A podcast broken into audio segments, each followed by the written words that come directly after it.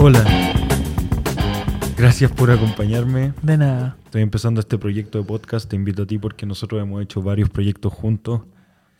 La gente, alguna gente que sigue en Instagram, cacha que somos amigos.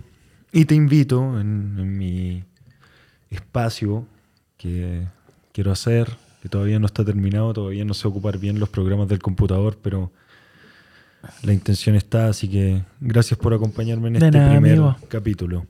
¿En Salud. Oh, bueno, salud. Con Pepsi. Hola Pepsi. The choice of a new generation. En Duoc tomábamos harta Pepsi Sí. La palmera. y estábamos de acuerdo que la versión en lata era la mejor. La Sí. lata helada. Yo ahora no estoy tomando lata porque estoy tomando Whiskola. Sí. Pero si es Pepsi sola, la versión en lata es sin duda la mejor. Yo creo que es lata, vidrio, plástico. Sí. Esa es como la, la mejor versión. Y la del Burger King. La que te dan en vasito. ¿Te gusta esa o no? Sí. Como el jarabe con soda. Sí. Me gusta. De máquina. De máquina. Sí. ¿En qué hay estado, Joyan? Eh, no es mucho. He estado encerrado en mi casa. Leyendo, viendo series. Viendo teleseries en, en la tele. Estoy viendo Rompecorazón ahora. ¿La habíais visto cuando chico? No. Ahora estáis cachando la, la historia. Sí. ¿Y qué tal es? Qué linda era la Carolina Fadit. Carolina Fadich. Muy guapa. ¿En qué año falleció? 2002. ¿2002? Sí. Falleció, no, no me acuerdo qué, qué le pasó. Parece que tuvo un ataque al cerebro. Algo le pasó. Sí. Y decían que era por la cocaína. Habían rumores. Habían los, los rumores. típicos rumores de, de que era por eso. Aunque da la impresión de que esa época en, la tele como que se movía mucho eso y como cuentan La historias. cocaína Sí, en la tele. sí, weón. Cuentan muchas historias como que en, en el mismo estudio, como que tenían un rinconcito ahí. Yo no, no me he percatado, no, no, no- creo que ya no es como antes. Por lo que me dicen también no es como antes, pero que hubo un momento en que la weá era Furor. ahí mismo, y como un rinconcito del galpón del estudio y copete y, y todo. ¿En serio? Y yo creo que tiene que ver como con la época de ser súper estrella de teleserie.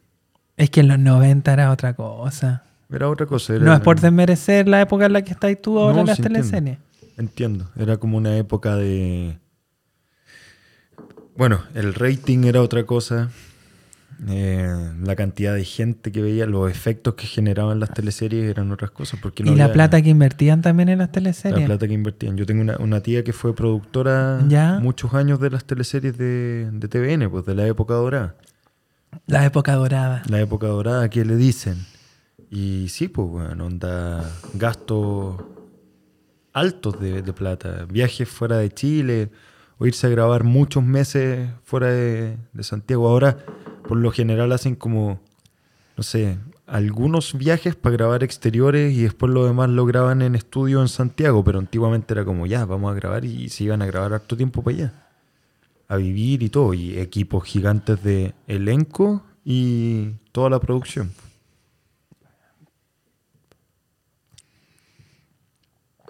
Me da pena la Carolina Fadit.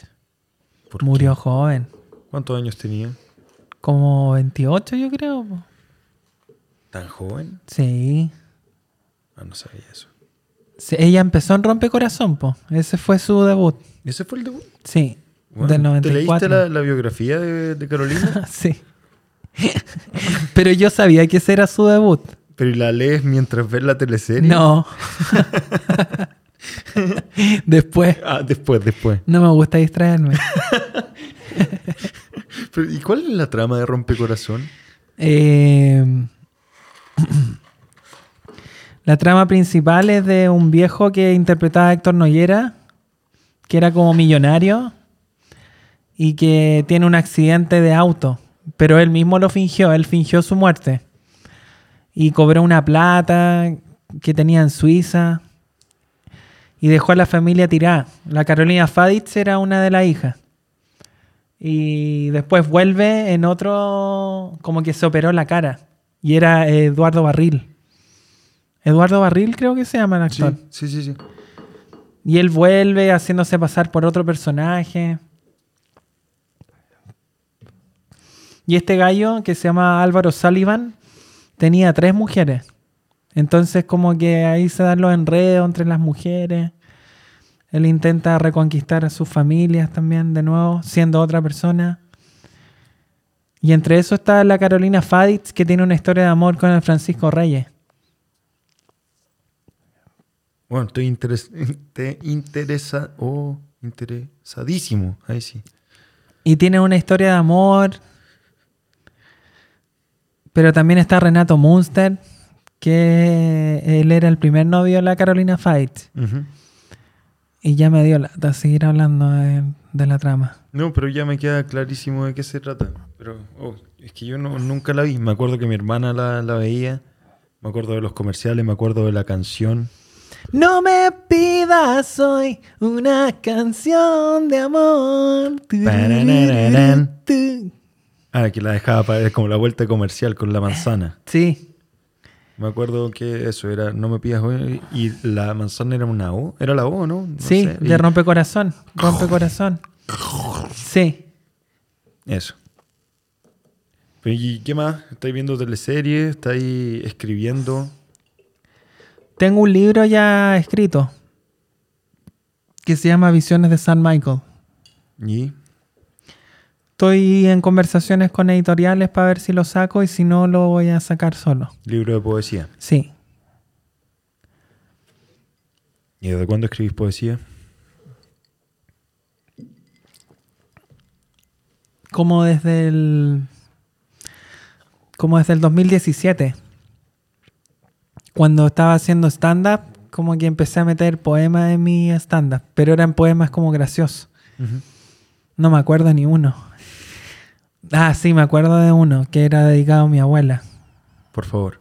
No me ¿Lo acuerdo bien. compartir? pero era algo así. Eh, yo miraba a las personas y miraba a las mujeres y les decía, mi abuela era adicta a su trabajo, prostituta. Mi abuela hizo a mi mamá trabajando, prostituta. Y seguía así, no me acuerdo cómo más seguía. Le decía a la gente. Prostituta. Claro. Miraba a cada mujer que había en el público y decía prostituta. No me acordaba de esa wea. Mi ma- Bueno, después la gente hacía la relación de la palabra. en- Claro. Algunos ni lo entendían. No entendían que tú estabas hablando de, de- de tu abuela. No. Pero nunca nadie se enojó. Ya, siempre se lo tomaron en buena onda. O sea, no me lo hicieron saber que se hubieran enojado. No, no, pero entendían que era como. O sea, sabían que iban a haber humor Sí. al ir a verte. Pero conmigo nunca se sabía porque a veces no hacía show de humor. Me ponía a hacer cualquier weá. Mis shows eran salvajes. Yo me acuerdo que una vez estábamos en el Gran Refugio. Ya, sí. Uno. Cuando me hiciste la paralizadora, Pero ese es uno. A ver, no, hablemos de ese, que ese primero, porque yo te fui a ver a dos del Gran Refugio. ya. El primero te fui a ver, pero es que yo también participaba porque hacía una, una imitación de Stone Cold Y de la roca. y de La Roca. La Roca era más caminar y Stone Cold era hablar. Mm. Y me aprendí el discurso típico, para la gente que no sabe, de cuando ganó el Rey del Ring el año 97. 96. ¿96 fue? Sí. Y se manda ese discurso como con el que empieza a ganar notoriedad de, de ser este personaje que quería sacarle la cresta a cada uno de los de las superestrellas de la WWF. Sí. Y yo imitaba y participaba en tu show. Y me hiciste una paralizadora. Pero que que- es la llave de Stone Cold. Sí, Stone Cold Stunner. Stone Pero- Cold Stunner. Eh, y que no la tenía que hacer yo porque la tenía que hacer tu primo, que tenía un parecido a Stone Cold. Mi sobrino, Christopher. ¿Y qué dije, primo? Sí. So- sobrino, sobrino, sí. Pero se enojó él ese día y al final tú me salvaste el show. Y me corté porque botamos una copa. No, una, un, un- un jarrón de cerveza, un chopero. Pero pusimos la colchoneta, hicimos todo, cerveza. Y me cayó cerveza, me tiraste cerveza al suelo. Estuvo Eso- bueno. eh, Pero eso no estaba planeado. No, po. Pero a la gente le gustó mucho ese Estuvo show. Yo me reí harto. Estuviste harto rato. Harto rato y gustó. Tuve como dos horas.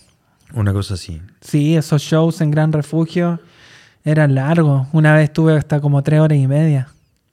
No será eso el, el otro que te digo, porque estuvimos dos horas y que había menos gente que en el otro. De repente la gente se iba sumando y tú ibas interactuando con las personas, viendo cómo que iba saliendo y te reías de que hubiese poca gente. Y así, yo, yo no quiero no quiero seguir, no, como weá, y como con eso, con el no querer seguir y e iba ahí enganchando con... Y que no había cortina. Yo decía, no hay cortina que me tape. Pero ¿de dónde salió esta idea de hacer humor? Eh, No, no era, o sea, era yo una persona chistosa en la escuela, nosotros estudiamos cuatro años juntos. ¿De dónde nació como la idea de empezar a hacer humor? Eh,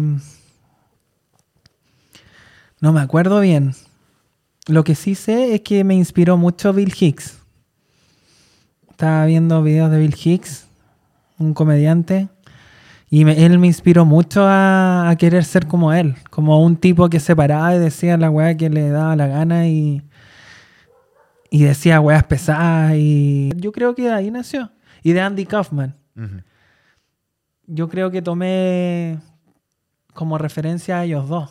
Pero no era algo que hubiese querido hacer antes, pues, o sea, o, o siempre estuvo la idea cuando entraste a estudiar teatro O de sea, hacer cuando, algo así. cuando yo era niño y veía, por ejemplo, el, el típico stand-up, me, me llamaba la atención. Pero oh, nunca fue como un... Nunca me lo imaginé. Nunca pensé que iba a ser humorista.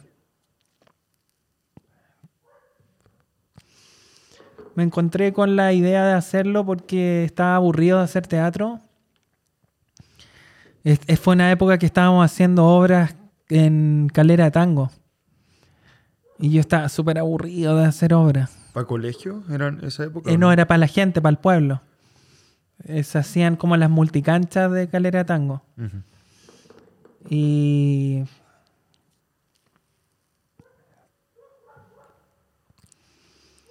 Y yo estaba aburrido de hacer teatro. De. De escribir teatro, de, de dirigir. Estaba aburrido, estaba muy aburrido. Y de repente vi que había un micrófono abierto en un bar que se llama Humano, que ya no existe. Y se me ocurrió inscribirme. ¿Ese es el que queda en, eh, como cerca de las Tarrias? ¿90 o no? ¿O no es ese? No. Ese era el varicino. ¿Y el humano dónde quedaba? Quedaba en Chucre Mansur. Ah, ya, no, no, no, no lo conozco. Pensé que había ido a verte, pero no. Mm. Pero, ¿y qué? ¿Y, te- y cachaste que estaban haciendo esta cuestión de stand-up y dijiste así como, ya, voy a un micrófono abierto, un open mic, Sí. y dijiste, voy a probar? Sí. ¿Y llevaste una rutina preparada? Preparé algo. Y me fue bien. Y después seguí haciendo eso mismo y, ahí ya no me iba tan bien. Esto fue en un mes, porque me metía a todo, me metía a todos los open mic que hubieran. Y después intentaba lo mismo, que era huevearme por mi nombre, mi nombre Joyan y todo eso, pero que a mí no me nacía en verdad hacerlo. Eh, y no me acuerdo qué más hablaba. Hablaba del comercial que hice con el perrito Lipigas también. Eh, con, que tú eras Darwin. Sí, porque hice un comercial con el perrito Lipigas. Y recordaba esos momentos.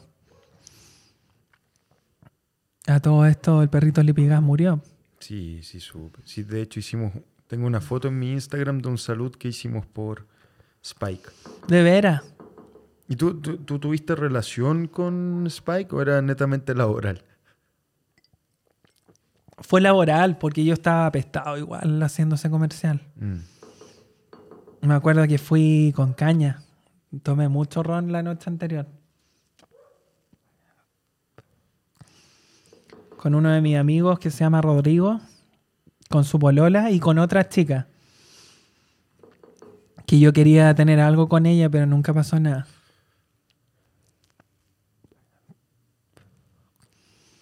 Y yo estaba con caña y me, me, me ataban a Spike para que me siguiera. Lo ataban como en un hilo de pescar. Mm. Me lo ataban al cinturón. O sea que Spike no seguía órdenes como ya no estaba tan entrenado Spike. Parece que no. Esa es la verdad. Parece que no. ¿Y, te, y te- te hacía fuerza cuando A veces sí. no quería? A veces Era sí. divo Spike. Era Divo ya. Es que, claro, yo ya lo conocí en su época.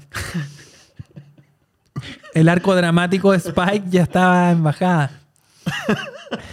ya había vivido la vida de Rockstar. La vida loca. Ya estaba un poco cansado de la fama. Sí. Me acuerdo que el dueño de repente le decía, sit, sit, sit, chuche tu madre. le decía así.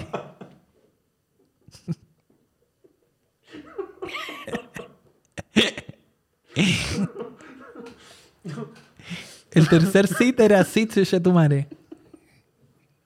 Era como un campesino el caballero. Ya.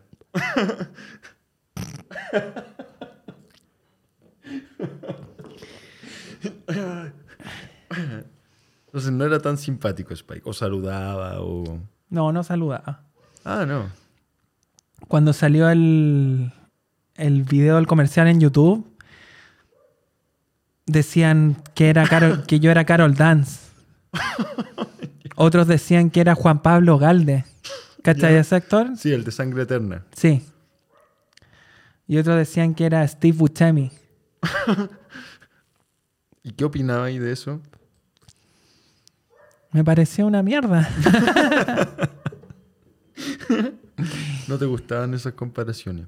No, igual Juan Pablo Galde me... un- Sí. Sí. Yo creo que Steve Buscemi era como... el- Ah, Es que Steve Buscemi es como el más feo de Hollywood.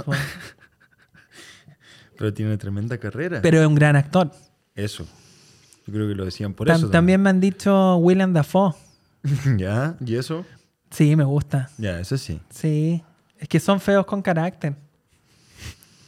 En, en el video de la wincha hay varios que me dicen Ronaldinho. Nunca había visto, No importa. nunca había visto eso. Sí. Ronaldinho. Sí. Hace poco un comentario decía Ronaldinho, Mick Jagger y Michael Jackson en una sola persona. Ya, Mick Jagger. Sí, Los Ronaldinho, güey. sí. ¿Y te da risa ver esos comentarios? Leí los comentarios de los videos. Sí, lo leo Ah, pero es que tú estás subiendo todos esos videos a tu canal de YouTube. a mi canal de YouTube. Hartos seguidores. Sí, 291. Mil. Sí. Sí, pues sí, esto lo, lo conversamos en un momento. Yo te decía, yo con, con teleseries, con ya igual, hartos años como trabajando en tele, tengo, no sé, 170 en Instagram. Y tú ahí con distintos trabajos que ha sido como muy de autogestión, ir buscando oportunidades y todo. Tenís 290. Pero tú eres además conocido como más a nivel mundial. Te está cachando la gente como este imitador de Michael Jackson. Sí. Lo digo por, por los comentarios y los videos. Ya vamos a ir a eso, pero. Los videos de Soundtrack y de Auron Play. Sí, pues, Sí. eso. Y me topé con esos videos en Instagram y te los mandé. Como no, no tenía idea que estaban haciendo como reviews de Sí. tu forma de cantar como Michael Jackson. Pero, espera, es que quiero tratar de ir en, en orden. Como, como a- pasamos un poco del humor. Estuviste trabajando en Open Mic. Te metiste en el mundo del stand-up. Ah, sí, me metí. Eh, pero renuncié a lo que estaba haciendo. Renuncié a lo que era más el monólogo clásico de decir cosas chistosas. Y renuncié a eso. Me inspiré mucho en Andy Kaufman. Y empecé a hacer otra cosa que era como no querer hacer reír. Y hacer lo que me naciera. Que era, por ejemplo, sacar una peluca que yo tenía. La típica de Año Nuevo, esa con el pelo como... La típica peluca esa que... que son como varias serpentinas plateadas. Ya. No sé si la cacháis. Pelo chascón. Sí. Ya, pero plateado. Sí. Y me ponía a abrazar a la gente, le decía feliz año nuevo, feliz año nuevo. O sea, pura wea sin sentido. En, en show de stand-up. Sí. Y eso empezó a funcionar. Y después le empecé a meter Michael Jackson.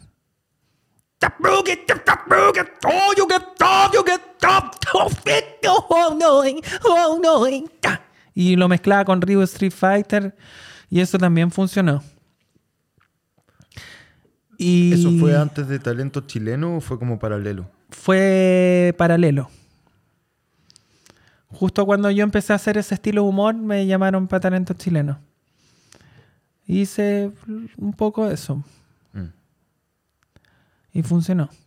Y ahí armaste este personaje que hablé, como para la gente que no, no sabe, puede buscar a Andy Kaufman, que se escribe como...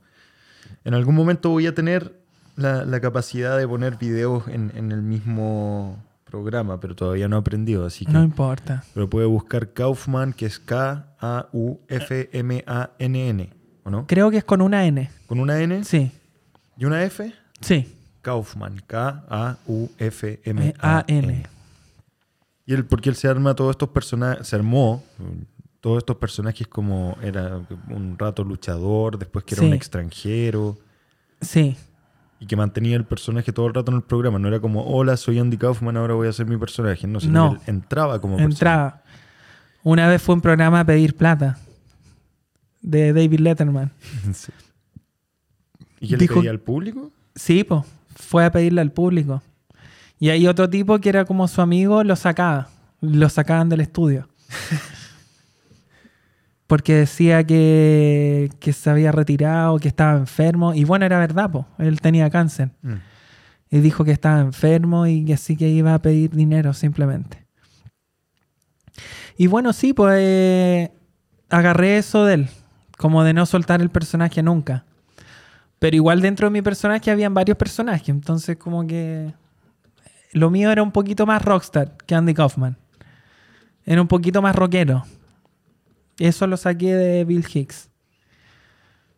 Y... Tuve hartos papelones. En un ¿Cómo show de viña. Porque me ponía a ofender a las personas. ¿Y reaccionaba la gente en mala? No, ¿Alguna- ¿Nunca no- te tocó una reacción en mala? Sí, Sí. pero sí, una vez, pero esto fue cuando ya hacía el show de Michael Jackson. Este una persona del, del bar. No, ¿En cuál fue ese? Ese fue en, en un bar que se llamaba Frente Cervecero, ¿Dónde quedaba? en Condel. Ah, no, no, no. Yo me acuerdo de otra presentación que te acordáis que hubo una mujer muy desagradable Oh, no que me era acuerdo. alumna del Duoc. Ah, que estaba- de veras. Estaba borracha y hizo Sí. lo imposible porque no pudieras hacer el show y seguía. me acuerdo. Y seguía, y seguía. Parece que se llamaba Palavicino. Constanza Palavicino. No me acuerdo Creo. del nombre, pero muy desagradable. Sí. Sí, me acuerdo pero de eso. bueno, aparte de eso está esto del frente cervecero, que echaste a una persona. Sí. ¿Por qué?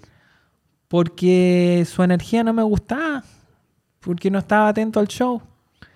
Y me molestaba porque mientras yo estaba cantando como que se ponía a comentar, como habla- hablando Y con como otras personas. Gritando. Sí. Y eso me molestó. Y supuestamente era amigo de los dueños.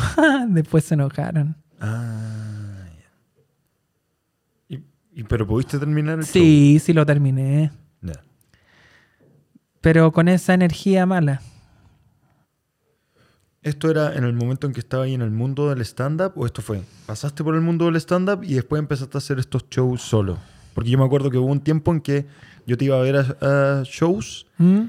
Y después como que se generaba esta conversación entre varios comediantes que estaban. Ah, no, después ya lo hacía solo. Ah, ya, esto es post esa Sí. época de stand-up como grupo. Sí. Fue cuando yo ya solo me dedicaba a cantar como Michael Jackson. Mm. Y decía cosas entre medio y a la gente le parecía gracioso o le parecía choro. Pero solo cantaba canciones de Michael Jackson. Y le decía al DJ, ya, tírate esta, tírate esta otra. La que me diera la gana de cantar. Y la gente entraba en la, la sintonía Sí, entraba en la dinámica. Era- eran buenos los shows. ¿Y eso fue antes de la wincha? Eh, fue en la época de la wincha. La época de la wincha. Pero um, antes y después de la wincha. Porque, a ver, ya, así recapitulando para la gente que está conociendo la historia. Yo me imagino que harta gente te conoce, pero. Eh, ya, escuela de teatro, ahí nos conocimos nosotros, hicimos teatro. Sí. Harto teatro, tú me dirigiste a mí. Tú Sí, escribes. dos veces. Sí, escribes obras, diriges, actúas. Sí. Después dirigiste otras obras más, eh, las presentaste en otras partes y después llegaste al stand-up. Sí. Después del stand-up hiciste humor solo. Sí. ¿En qué momento fue talento chileno? Eh, en el momento en que estaba yo haciendo puro open mic. Ya, entonces como en la época del stand-up fue. Sí. Ya, y después pasó eso, el video que yo grabé que fue en el metro. ¿Mm? Viene antes de la wincha. Sí. Ya, nosotros, que fue ese, ese video que, en que tú decías quieren, Quieren que siga, quieren que pare. Porque la gente estaba muy Apagada. fome y yo te había pedido que por favor hiciera ahí algo mientras veníamos de vuelta de yo tatuarme la pierna, que estuvimos caminando por Gran Avenida, tomamos Sí. el, el metro, me acompañaste hasta la estación de metro de mi casa Sí. y empezaste a hacer ese show. Y yo lo subí así como, ya, puta, a ver qué onda, yo me cagué la risa y prendió esa wey, y se Sí. amplificó. Eso fue antes de la wincha. Sí. 2017 fue eso. Ya. La wincha fue a finales del 2018. Ah, pasó tiempo. Mm. Y en ese tiempo fue que estuviste haciendo shows cantando, Sí. Bee Gees, Michael Jackson, The Weeknd. ¿Sentiste que el, el cambio fue con ese video, ese viral? El salto, como que había un momento en que si bien ya erais conocido en espacios, ya teníais shows y todo, habíais salido en Ujú. talento chileno, te fue bien en talento chileno. Y ese video, no, no, porque yo me acuerdo que empezaron a salir noticias y notas. Sí, pues y salía en las noticias. Eh, sí, pero, o sea, subió mi popularidad, pero a la vez yo seguía trabajando en el metro. Ah, bueno, eh, todo esto está en la época del metro. No, sí, me salté. Tengo que ordenar. Entonces hiciste este humor, eh, la wincha, pero la wincha ya trabajaba ahí en el metro. Sí, pues. Entonces, eso, eso me falta. ¿Cuándo pasaste al metro? Al metro pasé poco tiempo después de, de haber empezado en el stand-up. Porque me aburría el tiro de los bares, yo me aburro a los lugares. Entonces quise llevar mi show a otro lugar y se me ocurrió a la calle. Y conocí al Rafa Vudú y él me recomendó ir al metro. Que pueden buscar Rafael Vudú con B larga. Sí, Rafael Vudú en, en YouTube. Tiene un gran amigo que, que me, me- me inspiró a dar el salto al metro. Y mi trabajo en el metro es lo que más he disfrutado en la vida. Cuando... Porque yo empecé haciendo humor en el metro, pero no me sentía bien. Y después empecé a cantar. No quería cantar, como cantar. No tenía ganas de hacer eso, pero al final lo terminé haciendo. Al principio me ponía una máscara de lucha libre y decía que estaba, que estaba haciendo esto por necesidad y que si mis tías me veían pidiendo plata en el metro me iban a humillar en la familia, entonces por eso usaba la máscara. Y así empecé cantando. po. Y después ya me saqué la máscara y cantaba las canciones de Michael Jackson. Y la recepción de la gente empezó a ser súper buena. Y yo le metí ahí como un poco de mi cosecha. Y fue mutando hacia varios lados. Hasta que llegó la cuestión como de San Michael. Como de que yo predicaba su palabra. Y eso lo empecé a mezclar con la poesía. Empecé a predicar un poco del libro que tengo, de las visiones de San Michael, y lo mezclaba con el canto. Y, la gente no entendía ni una cuando yo hacía lo de la poesía, pero igual le gustaba. A todo esto ando con mi libro. Después, o cuando queráis leer, ¿queréis leer un, un- ¿quieres compartir un, Bueno. un poema? Eso fue después de la wincha, sí, todo ese salto a San Michael. Eh, fue durante la wincha. ¿Qué pasó con la wincha? ¿Cómo te fue con eso? No me acuerdo el resultado. Eh, llegué a la semifinal. Ya. Pero después ya no lo me- no, las otras participaciones no las mezclaba con Michael Jackson. Hice otras cosas muy fome. Tú las encontrás fome, Sí. tú las veís, miráis y así como... mm, Es no. que a mí no me gusta mirarme, no veo mucho. Ayer vi, ayer vi un video mío en YouTube, que es uno de los últimos que salieron. Antes de, de que me diera el accidente que me dio, antes de eso, eh, tenía un video. Ahora podría mostrarse el video. Ahora sería bacán poder mostrar el video. Sí. Pero por favor, eh, eso ya va a ir mejorando y la próxima vez que vengas, pues te pretendo invitar varias veces, va a estar eso y vamos a poder revisar los videos y ver cosas. Yo todavía no aprendo a manejar el programa, pero ya va a estar. Lo prometo.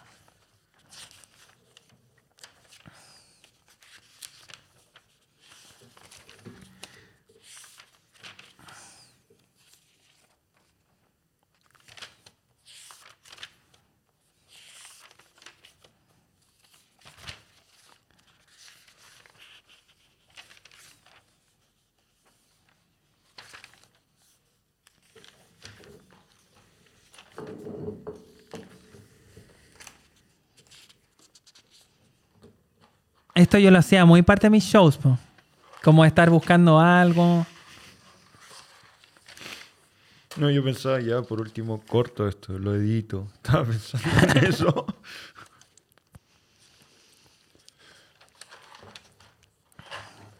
Este se llama Underground Rey del Sol.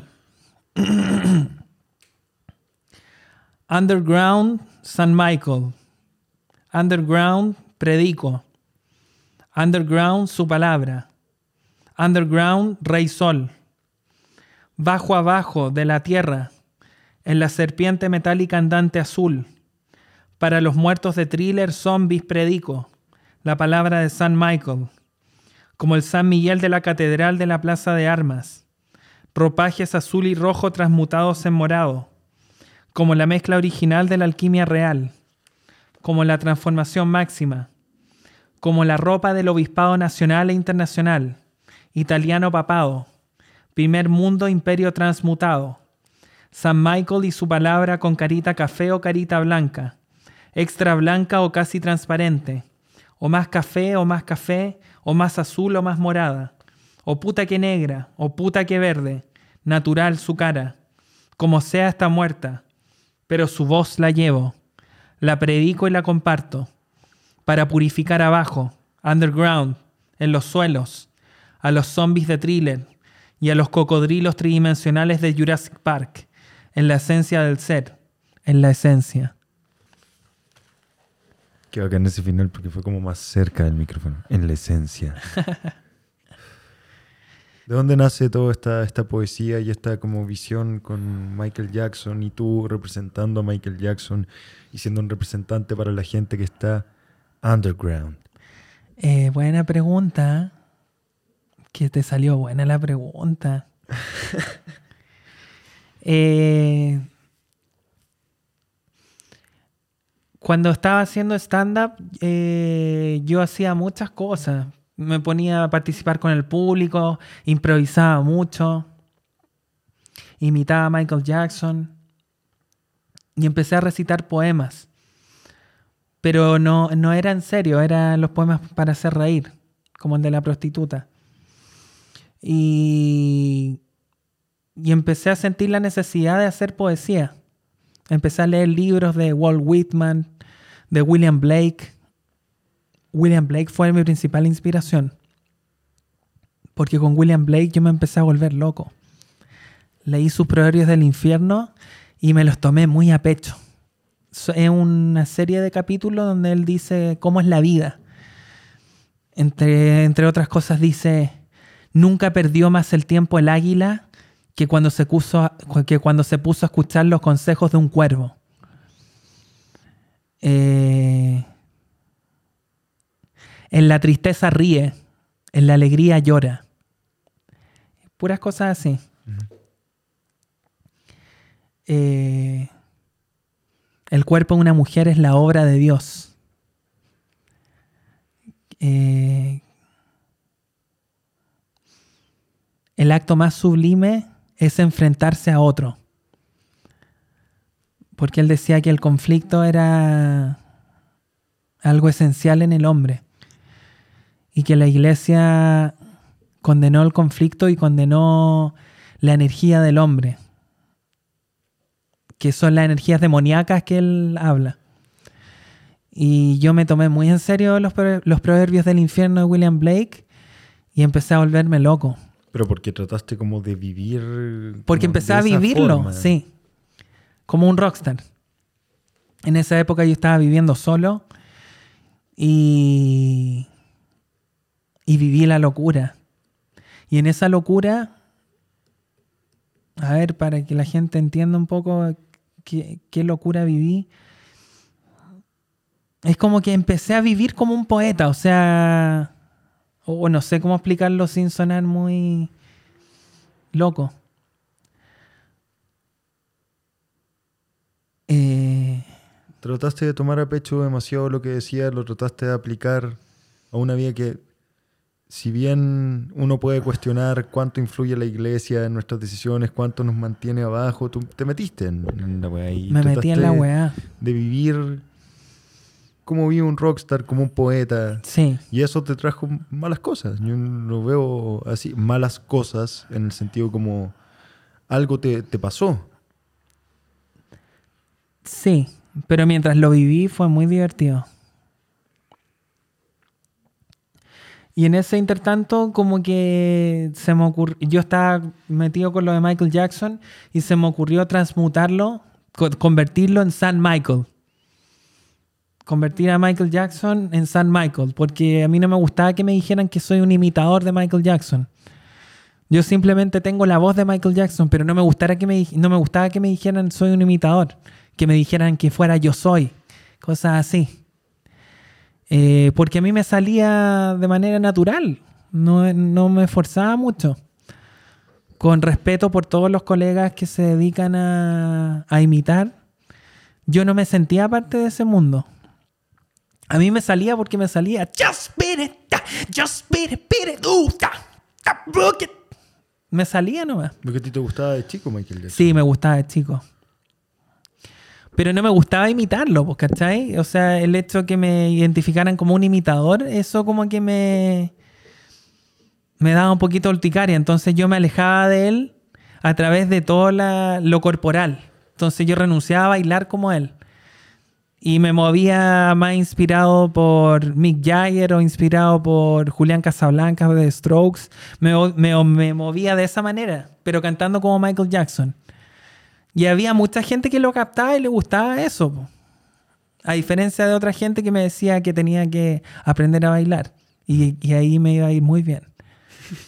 Pero ¿Te me, lo dije alguna vez? Disculpa paréntesis. tú, No, yo, yo me, acordaba, me acuerdo que yo sacaba algunos pasos. tú me decía- enseñabas algunos pasos. Y te decía como, oye, ¿podría ir bailar? No, nunca me dijiste Ya, menos podría mal. bailar. Menos mal, menos mal no fui un cuervo. No, no escuchaste, no- como águila no escuchaste los consejos del cuervo. No, no me dijiste nunca que bailara como él. Ya, Menos mal. gracias. Eh, Pero entonces, ¿no te gustaba ser imitador? no. ¿Tú sentías que era una forma de cantar? ¿Te gustaba cantar como él? Mm. No, no tenemos encendedor, por eso estamos ocupando fósforos. Gracias a Fósforos Andes Hogar. Uy, no sale. Fósforos Andes Hogar, si quieres auspiciar este espacio, bienvenido. No, pero eh, sí, Y- esto, no te gustaba, o sea, no te gustaba ser eh, imitador ni considerado como imitador, no era tu Mm. idea ser el imitador, sino que era mostrar que tenía este talento para cantar naturalmente como Michael Jackson. Sí. Y porque me permitía. Bueno, me hacía ganar dinero. Si a mí me iba súper bien en el metro. Mm. Fue mi sustento como por cinco años. Y no solo para ti, ¿Cómo? para tu familia también. Ah, sí. Apañabas. Sí, po. Me fue súper bien.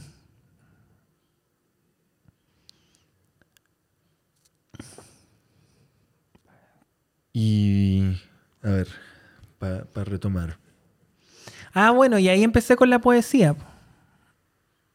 Me junté con un amigo que se llama Fernando, que es poeta, y le dije todo lo que me estaba pasando y que yo quería ser poeta. Yo quiero ser poeta, quiero ser poeta, quiero escribir un libro de poesía. Y le empecé a hablar de todo mi delirio con Michael Jackson.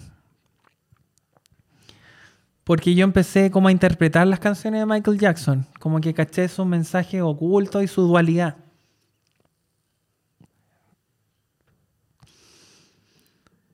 Por ejemplo, en Billie Jean, él dice... Eh, Then show the photo. No, dice... Espera. Dice... Hace tanto tiempo que no la canto que se me olvidó. Como, como no tengo el apoyo show the visual. photo. Baby cries, eyes look like mine. No, no. Él dice, me mostró la foto y los ojos del bebé eran como los míos. Y él dice, oh no.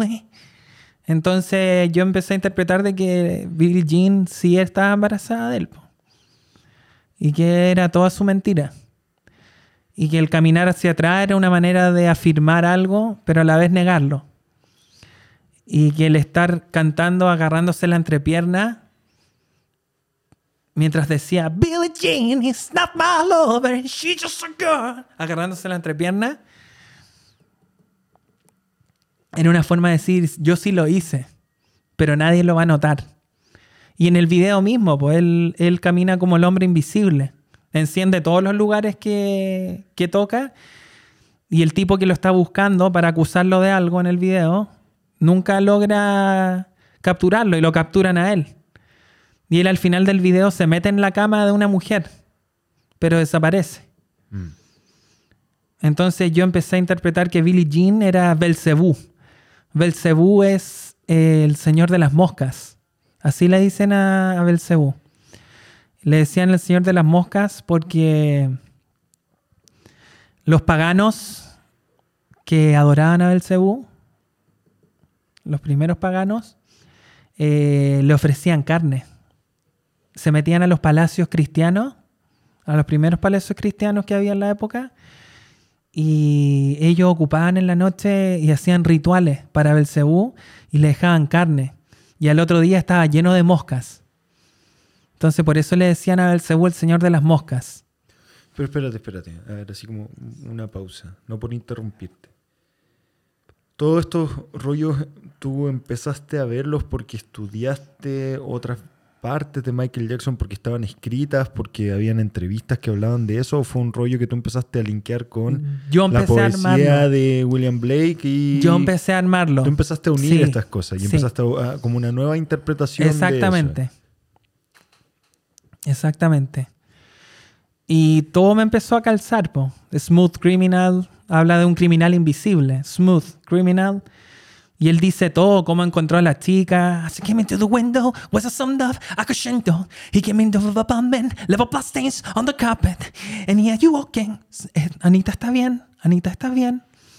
Él, él narra todo el suceso y después hace el grito de la chica. ¡Tau! Cuando la golpean. O sea, él es un narrador omnipresente, omnisciente. ¿Por qué? Porque él mató a Annie. Ese Él la fue el- mató. El, rollo que Mm. leíste de esa canción. ¿Por qué? Porque incluso en la canción Bad, él dice, I'm bad, I'm bad, you know that, you know I'm bad, I'm bad, Shamon. Y hay una parte donde él no dice I'm bad, dice I'm smooth. Hay una parte que está en el disco, en la versión oficial. Y todo Él dice, empezó a hacer sentido. I'm smooth. Yo soy smooth. O sea, yo soy smooth criminal. Insisto, todo esto lo empezaste a unir tú. Empezaste a unir Sí. estas piezas y dijiste, ah, ya en realidad estas letras quieren Por ejemplo, esto". armé también que todas las seguidillas canciones, los tracks de Bad, hacen frases. O sea, por ejemplo, la primera canción se llama Bad. Después dice, the después viene The Way You Make Me Feel. Después viene Speed Demon. Después viene Laverian Girl. Entonces, por ejemplo, Bad, malo. The Way You Make Me Feel, cómo me hace sentir. Speed Demon, el demonio a la velocidad. Después vi- viene Liberian Girl, chica liberiana. Después viene eh, Just Good Friends, solo buenos amigos. Y después dice Another Part of Me, otra parte de mí. Man in the Mirror, hombre en el espejo. O sea, eh, se arma como toda una frase. Mm, O sea, si tú me preguntas y a mí, yo, bueno, me considero bastante ignorante además, pero como unir eso y encontrar como que hubiese toda una, una lista o, o un mensaje en, la, en el título de la canción, no lo hubiese imaginado. Y él dice soy malo cuando parece blanco. Él le canta a unos negros en, en la versión larga del, del video Bad, que fue dirigido por Martín Scorsese. Él le aparece blanco ahí por primera vez, po. Y que tiene toda una pelea con Wesley Snipes, Sí. ¿no? Pero porque él Sí. antes era parte de la banda. Sí, po. Y él decide cambiar. Es esa, ¿no? Y que... los Sí, porque él va, al- va a la universidad y vuelve a la universidad y ellos lo presionan a seguir metido como en la delincuencia. Y él le dice, soy malo. ¿Quién es el malo aquí? Yo soy el verdadero malo, el que vuelve blanco y los va a seguir dominando a ustedes. Y ahí se me metió la imagen de San Miguel, porque en, en la catedral de la Plaza de Armas hay un San Miguel, hay una estatua de San Miguel y que tiene como al demonio. ¿Cacháis la típica imagen de San Miguel? Que tiene como con una lanza retenido al demonio abajo. Y ese demonio siempre lo encarnan como alguien negro. En la misma catedral es un demonio café, carita café. Ya, pero espera, tengo que interrumpirlo. O sea, Sí. ¿tú creéis que Michael Jackson hizo como... Porque sale en alguna parte San Miguel de sus canciones, de No. sus videos? No, nunca. No. Este ya fue el link tuyo que hiciste y la interpretación Y- uniendo estos... est- Y, y uniendo, por ejemplo, los cuadros que él tenía en su, en su mansión. Él tiene un- cuadro donde sale él con una espada blanca, ya blanco, y dice, yo soy la tormenta, yo soy el pensador, yo soy lo pensado, yo soy los mares, yo soy el aire, yo soy el sol. Y, y a los lados es un tríptico, es un cuadro tríptico. A los lados salen dos Michael Jackson negros, como rindiéndole reverencia a este nuevo blanco que está con la espada. Uno está recibiendo la corona y el otro está con, con la espada en el cuello. Y eso es muy San Miguel. Entonces, también lo uní al delirio que él tenía con Luis XIV. Luis XIV, el Rey Sol. Y ¿Pero dónde veías tú, dónde supiste que tenía todos estos delirios? ¿Por las cosas que tenía en la casa? Sí. Tiene unos cuadros que son iguales a los que tenía Luis XIV en su templo, en, su pala- en el Palacio Versalles. Pero con la cara de él, de Michael Jackson. Eso yo no lo sabía. no. Sí. Eh, su delirio con el mono. Eh, dicen que cuando él quiso grabar con Freddie Mercury, él a cada rato repetía las tomas. A cada rato las repetía. ¿En qué canción? Una canción que... Que iban a hacer dúo, ¿no? Sí. Pero no, me- no me acuerdo. ¿No era Another One Bites? Esa la iban a hacer Esa era la juntos. que iban a cantar juntos. Sí. Pero aparte grabaron otros temas que, que nunca salieron a la luz. Por ejemplo, State of Shock es un tema que al final terminó grabando con Mick Jagger.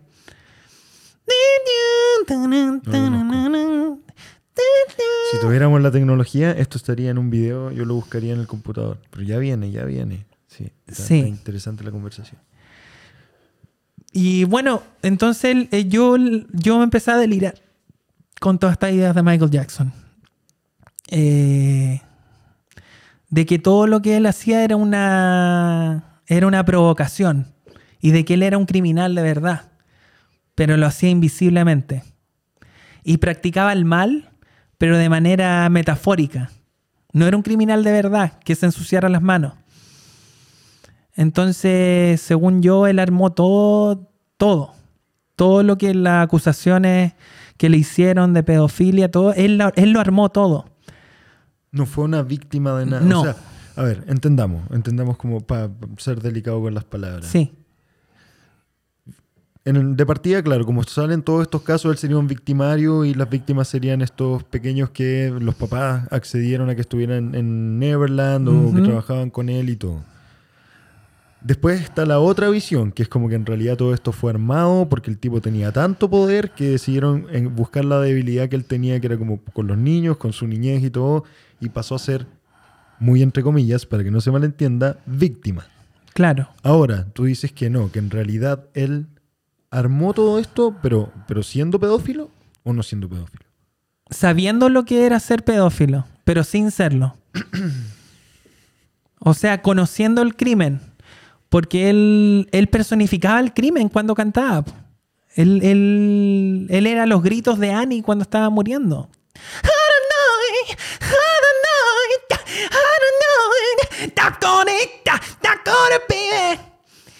Él es- está haciendo la voz del, del- de Annie. Y después dice con la voz de asesino, not gonna be it, not gonna be it. Papá ya no está aquí. Papá ya no está aquí. Ah, te pasaste. Cacha. ya.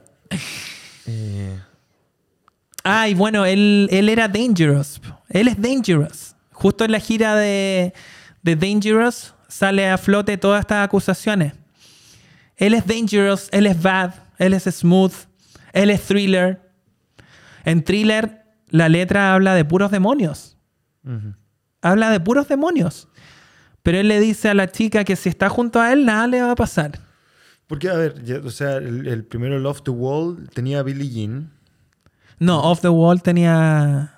Thriller tenía Billie Jean. Ah, Thriller tenía Billie Jean. Off the Wall era el que hizo con Quincy Jones. Sí, como el más primero. presente, que eso eran como temas bailables, como que ahí no, de- no debería haber un mensaje, ¿o sí? ¿O Sí, también hay mensaje. Según tu interpretación. Don't stop till you get enough, keep on. Ya, the sí. shows, don't stop till you get.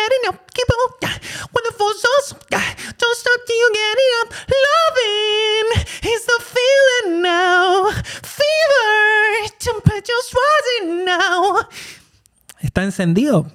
Está haciendo una invocación. Es una invocación al fuego. ¿Y quiénes hacían la invocación al fuego? Los indios.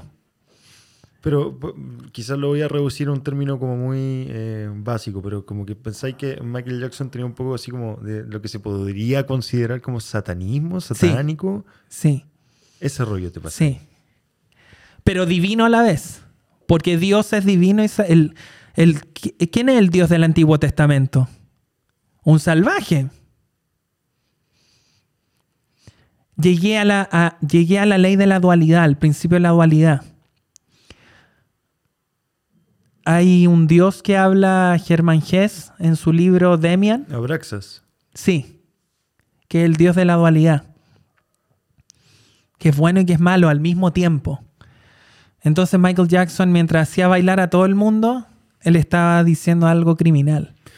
Yo creo que, eh, eh, si me permites, Sí. como mi impresión es como que un tipo que entendió que podría llegar a tener mucho poder como un talento como sin control. Y bueno, primero lo agarró Quincy Jones, de- dejando de lado la tortura que fue Joe Jackson, ¿cachai? Como torturándolo de chico, como tenéis que mantener la voz así, tenéis que con todo lo que eran los Jacksons, los Sí. Jackson 5. Después lo agarra el Motown, que lo agarra Quincy Jones. Y después el tipo empieza a entender que sí tiene mucho poder y que puede hacer giras mundiales y que la gente grita, se vuelve loca, se desmayan. Ya se está codeando con Paul McCartney, que los Beatles eh, se codea con figuras como Madonna, que tuvo una cita con Madonna, que Madonna Sí. cuenta que realmente el tipo era como un niño. Eh, bueno, estuvo casado con la hija de Elvis Presley. Eh, conocía a figuras como de tal importancia, no sé, porque- no sé si estuvo Lady Di, la conoció, ¿no? Sí, la, la conoció. La madre Teresa de Calcuta, no sé, o el Papa era como una eminencia. El tipo empezó a entender eso. Lo único que a mí no me, no me calza con respecto a lo que decís tú es como si hubiese- él lo hubiese entendido de antes. Yo creo que lo fue entendiendo como en el camino. No fue simultáneo mientras lo estaba haciendo.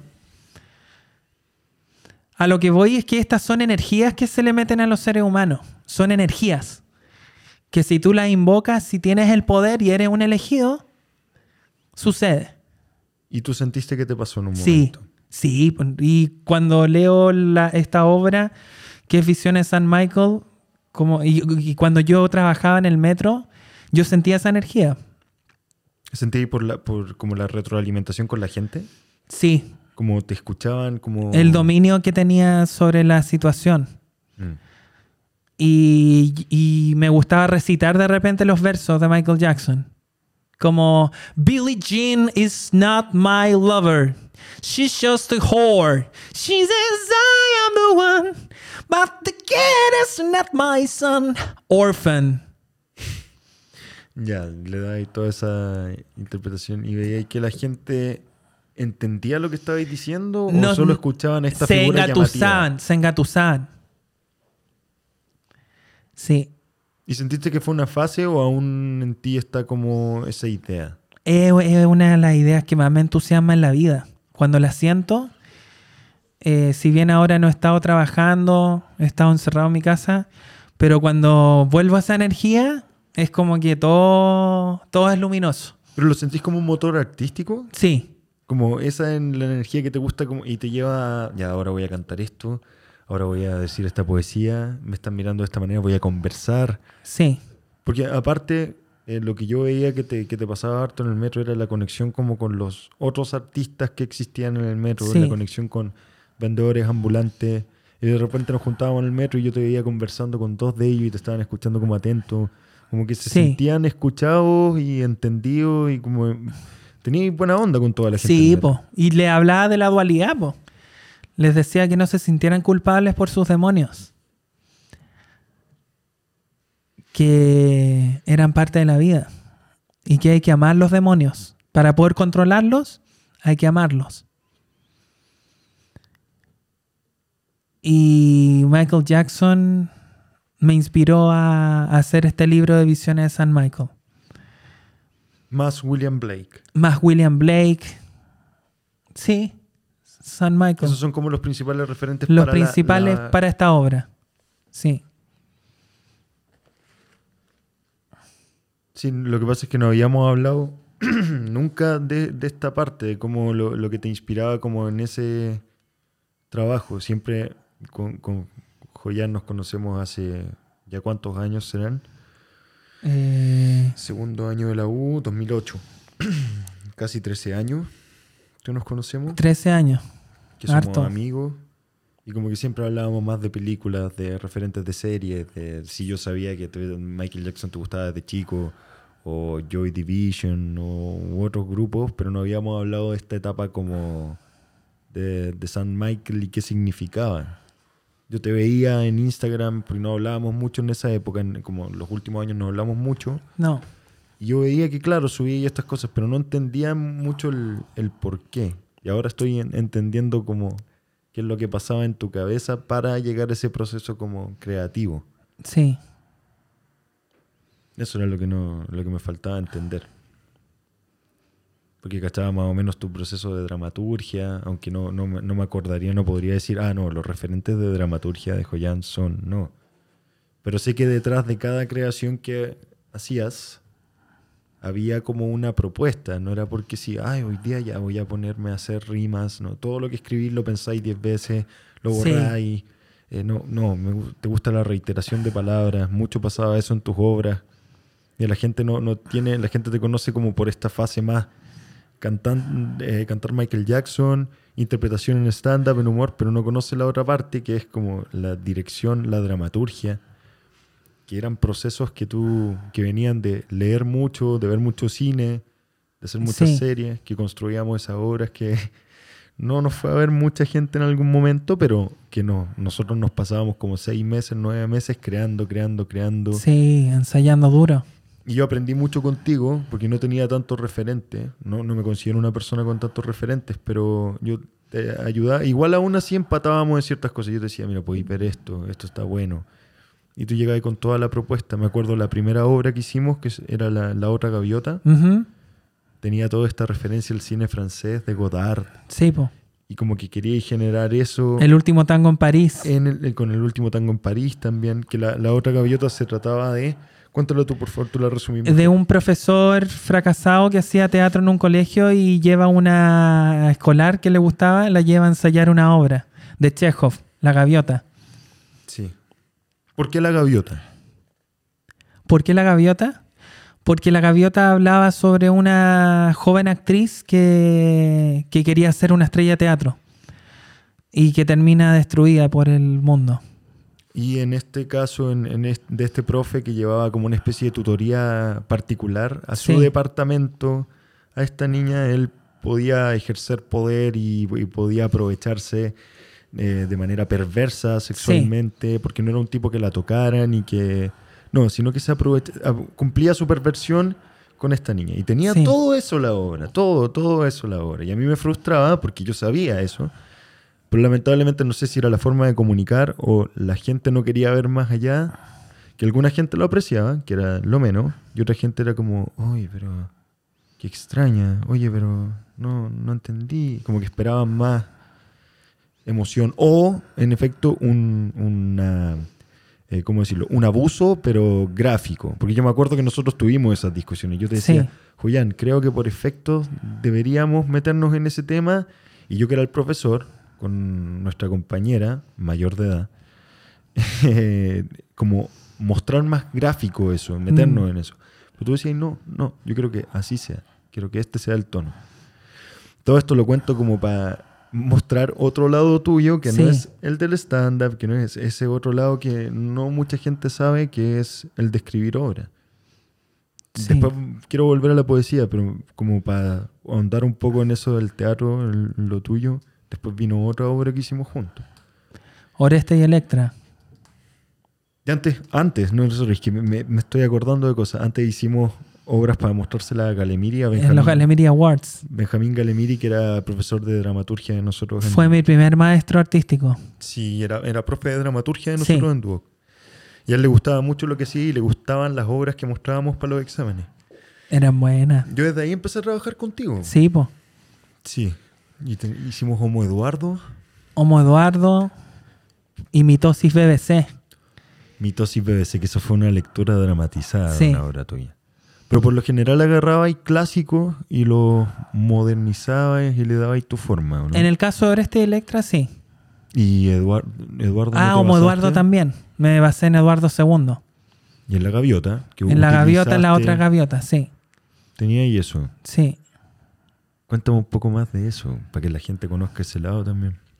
Eh, no sé qué contar. ¿De dónde viene? ¿De dónde viene? ¿Tú cuando entraste a actuar dijiste, oye, voy a empezar a escribir obras? ¿Escribía yo obras antes? Eh, no. Me empezó a gustar cuando llegó Galemiri a hacer clase. Antes de eso, ¿no? No. Eh, yo me leí todas las obras de Galemiri antes de tener clases con él. Y no me gustaron.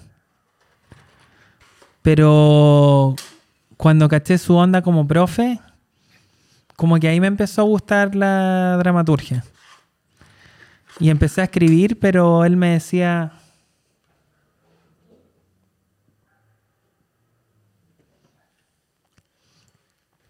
Empecé a escribir para gustarle a Galemiri.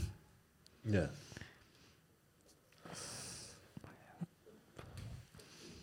Y al principio él me encontraba pretencioso. Me decía que era muy pretenciosa mi obra. Y después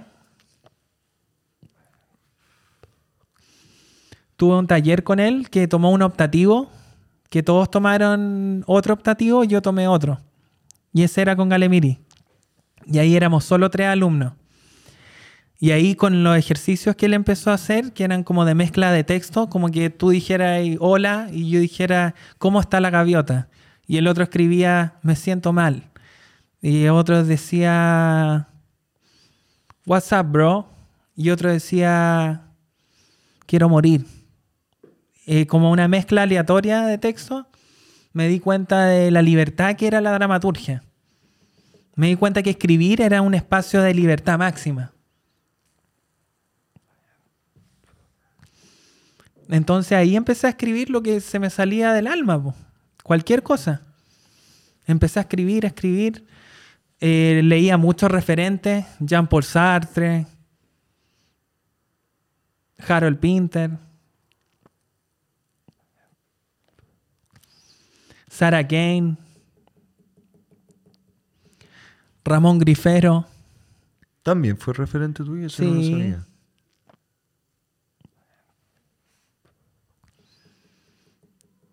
No me gusta mucho decirlo porque. Es que muy- nunca lo dijiste, weón. Primera que- vez que lo digo. Pero de ahí empezaste como a armar todo y em- empezaste a escribir como tu tipo de obra. Sí. Me di cuenta que se podía escribir lo que uno quisiera.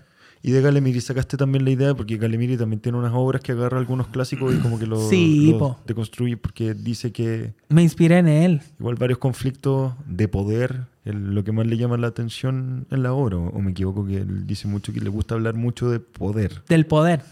y que eso está y- mucho en los y- clásicos. Sí. Sí, me inspiré en él para agarrar clásico. Que Benjamín Galemiri, que es dramaturgo chileno, la gente no, no tiene mucha noción de él, porque No, no, es un tipo que se lleve muy bien con el medio. No, De lo hecho, tienen rechazado. Lo tienen un poquito rechazado. Sí. A él le va mejor fuera de Chile que Sí. acá. De hecho, su obra se sigue montando en Francia. Mm. Yo la única que vi, ¿cuál, cuál era? No, ¿Era el seductor, creo? El seductor. Que porque la íbamos a todo- hacer, que un momento pensamos en En un hacerla. momento pensamos hacer el seductor. Creo que estaba Mateo Iribarren, Sí. el Alejandro Trejo, Paulina Urrutia. Porque esa es la, la versión que está en YouTube. Sí, Patti Rivadeni. No. No, no, no. Ella está en otra, en el. el coordinador. Sí. Pero de ahí nació y empezaste a escribir. Bueno, escribiste Homo Eduardo, Mitosis BBC antes, que esa weá yo me acuerdo que la fui a leer y te decía, oh, wow, wow, no entendía nada. Nada, weón. Yo era. es que también Con el pato Arratia. con el pato Arratia fuimos a leer y nosotros le poníamos más color del que tenía que ser porque tú querías una forma precisa y nosotros empezábamos como a interpretar los textos, pero tú querías que los dijéramos muy neutros. Y nosotros le poníamos color y te cargó. y no lo escondiste. Pero fue chistoso también cómo nos conocimos en, en, en Duoc, cómo hablamos. Esto siempre lo, lo hablamos, pero creo que es entretenido como contarlo. Que de- lo, lo primero que tuviste mío fue que me decían Anakin, porque yo me dejaba una, una colita más larga acá atrás. Porque todos éramos fan de, de macho en alguna época y yo quería ser Adán Mercader. Adán. Adán.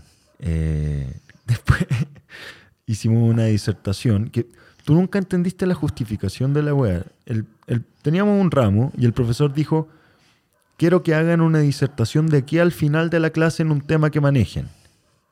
Nosotros estábamos ahí, estábamos con mi ex polola, estábamos el pato, su polola, ex polola, y decíamos, ¿y de qué hablamos?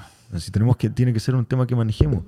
Y yo dije, ay, si hablamos de la caca, todos sabemos de la caca, todos podemos contar qué tipos de, de caca, eh, o cuando vamos al baño, qué nos pasa y todo. Ya, sí, ok.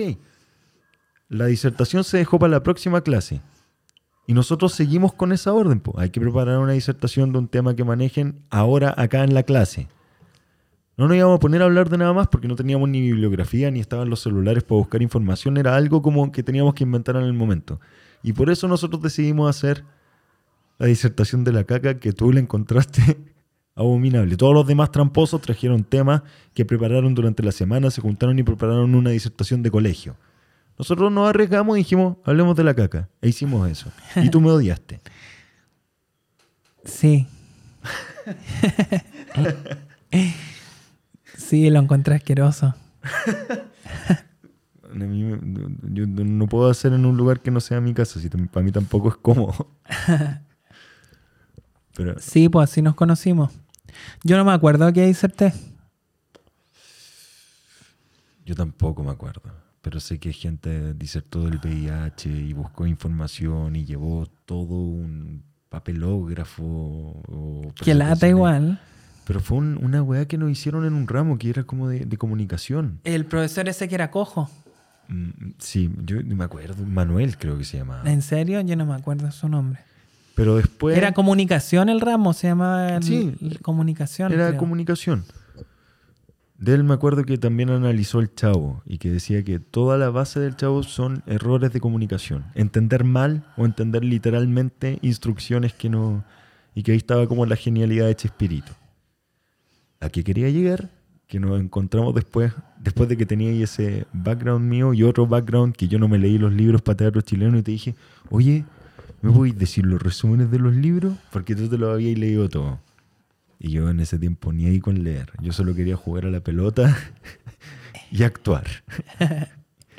y me dijiste, no. O sea, ya habíamos empezado pésimo. Hasta que me encontraste saliendo del camarín baño del Duoc. Tercer piso. Tercer piso. Y ahí fue cuando me hablaste, me dirigiste la palabra. Probablemente para decir, a ver, ¿qué, qué, va- qué va a pensar este estúpido? Yo intelectualmente muy sabio, joyán y todo, con este estúpido que disertó de la caca. A ver, ¿qué me dice? Y te pregunté qué querías hacer yo quería tener una compañía de danza. de danza De danza. y viajar por el mundo. porque antes tenía la Z y la S más marcada que ahora. No, yo creo, creo que quiero hacer, eh, tener una compañía de danza y viajar por el mundo. Sí. Y eso fue. Pero te pareció honesta mi respuesta. Sí. Y ahí te No la cuestioné para nada. La encontré súper pura tu respuesta. Y ahí empezamos a hablar, po. En las palmeras. En la palmera. Sí, hablábamos de la Pepsi y otras cosas. Pero fue extraño, yo no me imaginé siendo amigo tuyo cuando te veía. Yo también me, me pasó, yo creo, el prejuicio que tiene la gente que estudió con nosotros en Duoc, como, ah, Joyan, el raro. Joyan, qué extraño, qué, qué, qué loco lo que hace Joyan. Pero te conocí, pues. Nos conocimos. Este momento entonces, lo, lo vamos a enmarcar como un momento romántico. y hablábamos de puras estupideces, pero también empezamos a buscar un proyecto en común para trabajar, Mm. que yo abandoné, The Lost Children. de Los Children. Y esa obra ya, que era tu título, hablaba de Michael Jackson. Sí, po. Era una obra sobre. Sobre unos niños que competían por ser el elegido. Porque supuestamente Michael Jackson iba a venir a buscar a uno. Para llevárselo a Neverland. Pero ponía una especie como de filial en, en- en Chile, pues, Claro, como para hacer la selección de este niño que iba a ser el elegido. era como un club. Y ahí estaba una niña que quería ser Miss, un niño símbolo de la Teletón, que nunca fue símbolo de la Teletón, y un chinchinero. Esos eran los tres niños. Y había una rectora de este lugar y había un profesor de educación física. Era como una especie de orfanato, ¿no? Claro. Esa era la idea. Hacer un lugar de puros niños huérfanos, que no fueron lo que tenían que ser. La niña Miss que no fue tan bonita para ser niña Miss. El niño símbolo que nunca fue elegido como niño símbolo. Y el chintinero, un niño de la calle. Mm. Y ahí metíamos harto Michael Jackson. ¿Eso fue por idea tuya o también con la dirección? O sea, la idea de meter los temas de Michael Jackson fue idea de Carlos Díaz, de la dirección, de meter las canciones. Lo demás era referencia mía. Carlos Díaz, por si no lo conocen, es actor. Estuvo Sí. mucho tiempo trabajando en teleseries en los años 90 y ahora volvió hace unos años a trabajar en Amanda, en Verdades Ocultas, que era como el malo. Y ahora sale en mi barrio. En mi barrio está trabajando lo- en el programa del Fernando Godoy. Sí. Mega. Él fue profesor de nosotros en Duoc. Y fue nuestro profesor de título. Nos dirigió los títulos que cada uno hizo uno distinto. Mm. Pero sí con, con teatro. Después hicimos otra obra que se llama Orestes y Electra. Sí. Después de la otra gaviota. Después de la otra gaviota, sí. Que postulábamos a las tardes 90 porque era un espacio que el Duoc, había adquirido. sí, Antes de que fuera un... Un Starbucks. Actualmente es un Starbucks. en su tiempo fue un teatro Sí. y nosotros presentábamos obras y eh, las postulábamos nosotros como Sí. ex estudiantes del Duoc. Había postulado Helen 10, eso sí, habíamos quedado en Helen 10. Sí, quedamos Sí. con Helen 10. Pero yo la cambié por Oleste y Electra. Mm. Porque no supe cómo montar Helen 10. Helen 10 es una obra que escribí que hablaba de tres usuarios que contrataban los servicios de una prostituta. Y estaba mezclado un poco con Edipo. Y con otras cosas. Mm. E hiciste Oreste y Electra y eso trabajamos y lo pasamos bien. Sí. Eso estuvo, estuvo- o sea, lo pasamos bien hasta que un momento ya el estrés nos, nos ganó, o a mí particularmente me ganó y yo ya estaba vuelto loco con la obra. Se me hacía difícil como, no sé, nos costó llevarnos en el, en el proceso. Después. Pr- Primero creábamos las canciones los dos, porque era un espectáculo rock Multidisciplinario. multidisciplinario, rock teatral con banda en vivo, yo tocando bajo, tú cantando. sí. Eh, había un, equ- un equipo de, de baile como danza contemporánea que eran las moscas. Sí, las moscas. Como la, eso lo sacaste de Sartre. Sí. Lo metiste como la conciencia de... Era la conciencia de Apolo. ¿cierto? Eran como los sirvientes de Apolo que eran Sí. mi personaje. Este dios que decide tener una banda de rock porque nota a Orestes que está dejando la cagada en Micenas Exacto. y dice, oh, por fin yo como dios voy a poder armar mi banda de rock. ¿Sí? Ayúdame, si no yo me No, hablando pues sí. mucho y No, que sí está mucho. bien. Está bien. Pero eso, y creamos las canciones. Tú hacías la letra, llegabas ahí con la idea de la, la melodía. Yo te ayudaba a ordenarla un poco, como decir, puta, creo que el bajo debería ser así, la guitarra debería cortar acá, las voces deberían, como cierta estructura. Sí.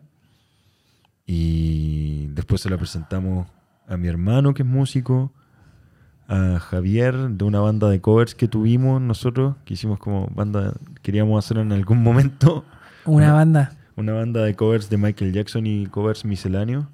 Y él lo llevamos para allá. Y un primo de Vanessa, No, era el cuñado, cuñado de Vanessa, Danilo. Danilo. Y todo empezamos, le mostrábamos esta estructura y ellos después la tocaban y daban idea y todo. Y armamos eso. Sí. Armamos como 6, 7 temas. ¿fueron Eran seis. Seis. Y que se Sí. vendió, hicimos el disco. Sí, pues hicimos el disco. La banda se llamaba Los Electrorésticos. Así es. Y eh, vendimos harto después de la función. Vendimos varios. Me acuerdo que puta, eh, ya ensayábamos mucho, mucho de todo. ¿Y te acordás lo que pasó con la escenografía? Oh.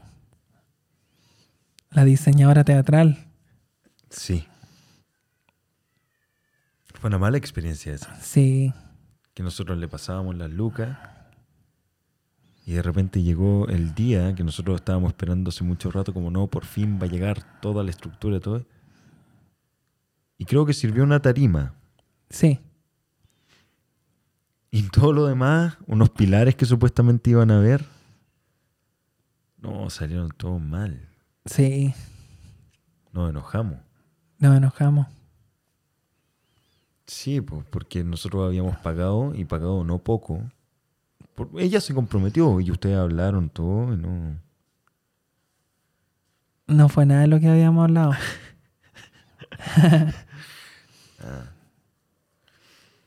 Pero sí, pues, para que hablo esto para que también la gente conozca ese lado tuyo teatral, pues. Fue una buena época. Sí. Nos juntábamos harto. Sí. Sí.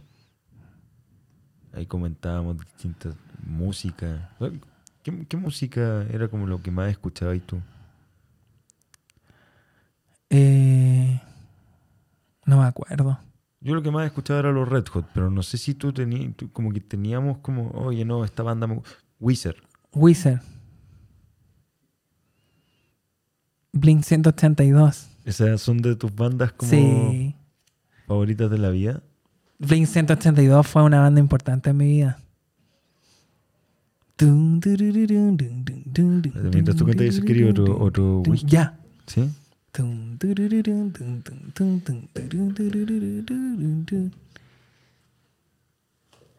Bueno, en este momento Hernán me va a servir una whiskola. Estamos acá recordando viejos tiempos, recordando la vida.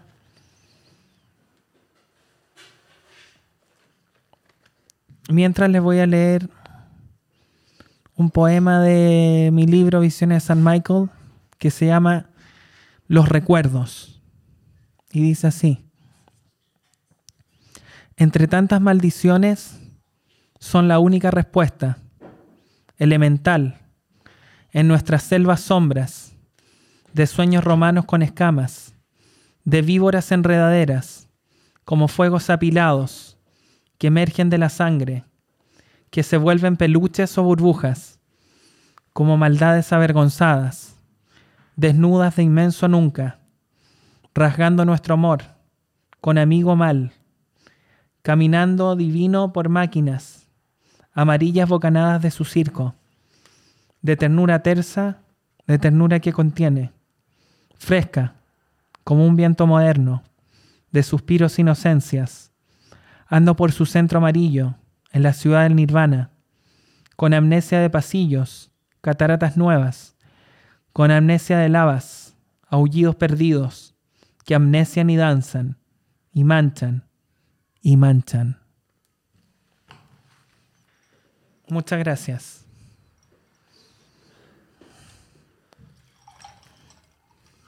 Ahí tenéis otra Pepsi. Gracias.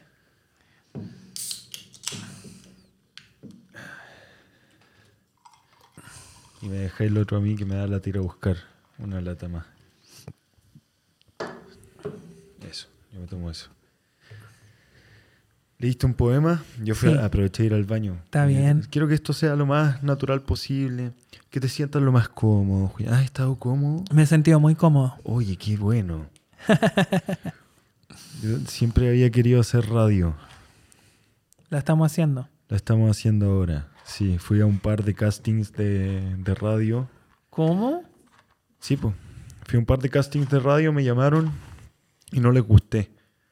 Porque a mí me da la impresión, y esto me pasa cuando grabo comerciales, cuando tengo que hacer frases grabadas y todo, como que lo, lo que quiere la, la- la gente, o la, o la gente que hace esto, es como que tenéis que ser muy animado, muy siempre arriba. Mm. Ahora vamos con una canción de Chayanne. Chayanne está de cumpleaños en esta fecha. Eh, tenéis que generar como una forma de hablar Qué que cuático. a mí no me hace sentir cómodo. Entonces siempre me fue mal en, en los castings. Yo iba con todas las ¿Pero ganas. fuiste a casting para hacer programa? Sí, po. sí, sí, sí. Pero al final terminaba hablando como yo, como eh, ahora viene una canción de Chayanne. Y Chayanne está de cumpleaños en este momento. No, no, es muy fome. Necesitan una weá como muy activa. Lo mismo cuando he hecho comerciales de, de marcas como prueba esto porque es muy rico. Y aún así te dicen, no, no, no, Hernán, más arriba, más arriba. Prueba esto porque es muy rico. ¡Ja! Y tenéis como que tirar todo muy arriba. Y es curioso porque aparte como que se graban comerciales de repente y es como, ya, a ver, tú eres actor, mostremos tu intimidad de actor en la casa. A ver, podríais estar como actuando algo, como tú solo, pero como declamando, ¿cachai? Como gritando al viento.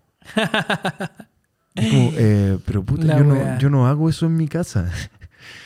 Lo que más podría hacer es, si queréis mostrar de verdad cómo es un actor, puta, yo estoy con mi texto en mano, por último me puedo estar paseando, aprendiéndome un texto, o leyendo un texto y memorizando. Pero no, po, todo este, este mundo es como que es muy activo y por eso en todos los programas, todos son, son las once y media de la mañana y ¿cómo está la gente? ¿Cómo... No, me fue mal. Y yo quería hacer radio. Bueno, ahora lo estoy haciendo. Ahora me, me, A tu modo. me construí mi espacio para poder hacer esto. Y, y me interesa ir eh, llamando a gente, no, no tanto así como para hacer entrevistas, sino como para conversar. Como lo hemos estado haciendo nosotros, que puta, o voy recordando cosas contigo, o hablo mucho yo a ratos para contar también lo que pienso yo. Y ahí te voy preguntando, recordando como anécdotas y pretendo ir eh, invitando a gente de distintas áreas. No necesariamente famosos o famosas, sino como últimamente me he estado metiendo harto en astronomía, en astrofísica, que entiendo un porcentaje muy bajo de lo que leo, pero me parece muy interesante. No podría hacer yo una, una charla, pero sí tengo muchas preguntas y muchas dudas.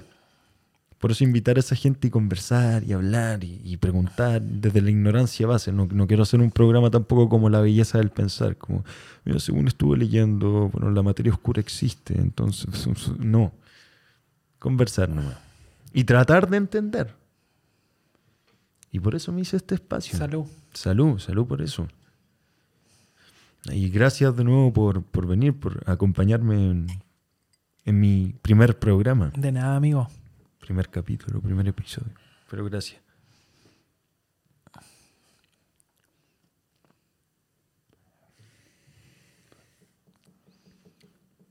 ¿Has visto alguna película últimamente? No.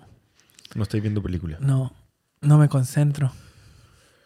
¿No? ¿Por qué? ¿Porque te aburre? Sí, me aburro rápido. ¿Cuál fue la última película que viste? Eh, creo que se llama The Arrival. ¿Cuál es esa? No sé, pero es una como que llegan unos extraterrestres. Oh, me pillaste. Está en Netflix. The Arrival. ¿Hace cuánto la viste? Como un mes. Ah, pero ya. Has visto películas hace menos tiempo que yo. Sí, pero. No veo muchas películas. Ahora último. Serie tampoco. No, menos. Rompe corazón. Es así. Hoy día, hoy día me la perdí. Puta, por venir para acá. Sí. Pucha, gracias. y, ¿Pero otra teleserie estáis viendo? Veo machos también. ¿Sigue machos? Sí, está terminando, eso sí. Falleció Liliana Ross. Mm. Bueno, falleció Liliana Ross, perdón, sí. Pero el personaje de Liliana sí, la Valentina. Valentina se llamaba. Buena esa teleserie. Sí, es buena. ¿Cuál querías ser tú? Armando. Ah, no, ¿Cómo se llamaban Alonso. No, yo quería ser Antonio. Antonio. Sí. ¿Cuál era Antonio? El más chico. Sí. No, yo era más de los zorroncitos que, queríamos ser a Mercader. ¿Queríais ser Adán? Por el, corte, muy hondero, pues, sí. puta, pinteado, yo estaba en el colegio. Bueno, tú también, pues si tenemos la misma edad. Pero no, yo no, era como de íconos o imágenes rebeldes, era como más, puta, ojalá ser así mino y puta con mi colita y mi arito acá en, en esta parte de la oreja. Yo me puse un aro ahí. Sí, sí. Ah, ¿te gustaba Adam Mercader también, pues? Yo creo. Ese fue el buen que nos marcó. Adán Mercader nos marcó. Yo trabajé en una teleserie con, con Gonzalo Valenzuela. ¿En cuál? Yo soy Lorenzo. Pero no éramos como. los dos llegamos a la mitad de la teleserie. Pero muy buena onda. Lo encontré muy, muy simpático. Un compadre que está como relajado, actuando, como que. Me imagino que cacha todos los comentarios que existen sobre él y el weón. Da lo mismo, el weón lo va a pasar bien, hace lo que tiene que hacer, se caga en la risa. Es simpático con todo el equipo. Y eso. Lo, encontré un, un weón simpático. Fumé un par de cigarros con él y fue bastante agradable y no cero pretencioso desde lo que me tocó a mí, como no un compadre que puta, en la volada de actor, ¿cachai? Fumando extraño, ¿no? Él era nomás. Buena onda. Yo actué en un capítulo de Tiempos Mozos, la serie de Lucas Espinosa, donde hice Gato Juanito. Sí, sí, sí. Ahí salía él, po, en ese capítulo. ¿Gonzalo Valenzuela? Sí, ¿Estaba en el capítulo? sí. Ah, no me acuerdo. Pero nunca, yo no actué con él. De hecho, ese monólogo del gato Juanito lo hice solo. Frente a Lucas Espinosa que estaba ahí en la cama. Weón, fue chistoso ese monólogo del gato Juanito. weón. ¿Seguía en contacto con, con él? No, ¿Ni con ese grupo? no, No, así como No. estricto, no. no, no pasa nada. Se perdió el contacto, ¿no? Sí. ¿Y con Abello? Eh, Ahora, Últimamente, no sé hasta, hasta dónde llegó el, el contacto con él. eh, hace un tiempo me llamó. Conversamos un rato. ¿Y eso? Tuvimos un contacto cercano como en el año 2016. Que fui a hacer un par de shows con él a Curicó y a Temuco. Ujú. ¿Qué te parece él? ¿Cómo, ¿Cómo le ha ido de aquí? O sea, de ese punto en que lo conociste en adelante. No me gusta lo que hace ahora. ¿No te gusta? No. Lo que está haciendo en shows y cosas así, como... Lo veo, lo observo harto. Cada vez que me sale un video nuevo de él, lo veo un rato y. Y cacho en la onda que está y. Me parece que está. Fome. ¿A ti te parece fome? Sí. ¿En comparación a qué? Ah, ¿Cuál era la época que te gustaba más?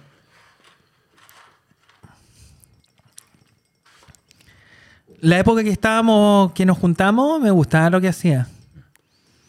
Ponía un tema de Janet. Ese. Queda, ya nada queda de nuestro amor. Apenas queda nada. Na, na, na, na, na, na, na. ¿No lo cachai?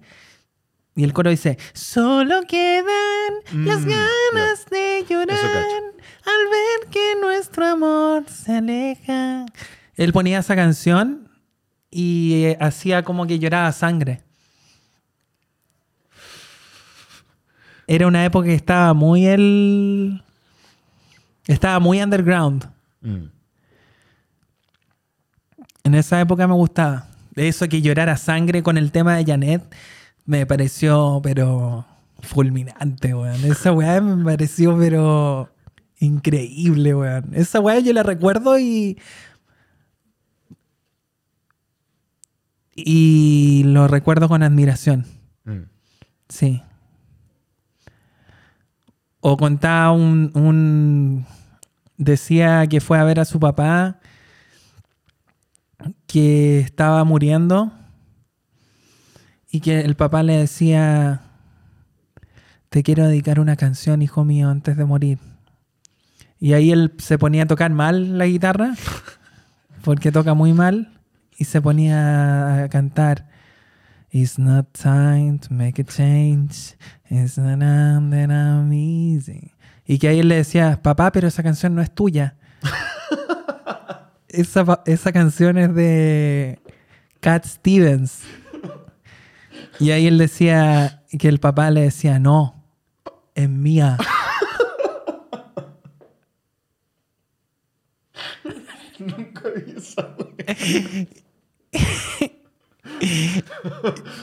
Y ahí decía. Y ahí me, me acerqué a él, lo miré y lo desconecté.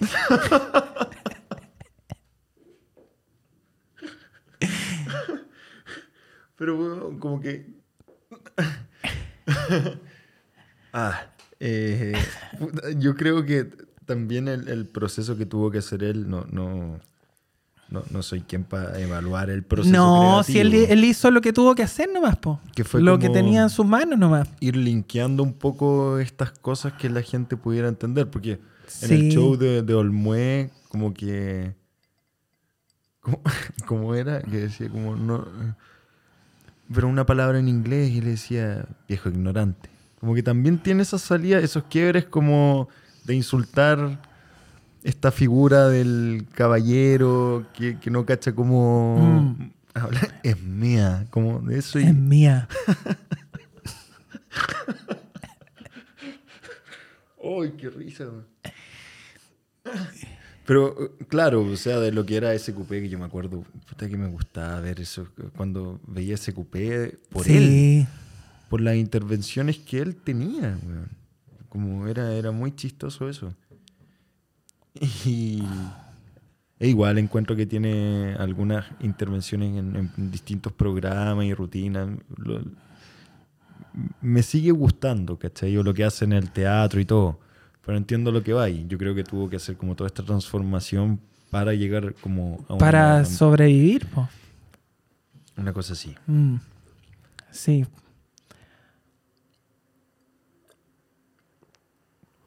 Que era una discusión que teníamos nosotros de repente. Yo me acuerdo que decía, oye, hijo, ya ni si tratáis de unir esto, como linkearlo, hacerlo más cercano al público, pero al final tú seguiste tu camino y tu forma Mm. nomás.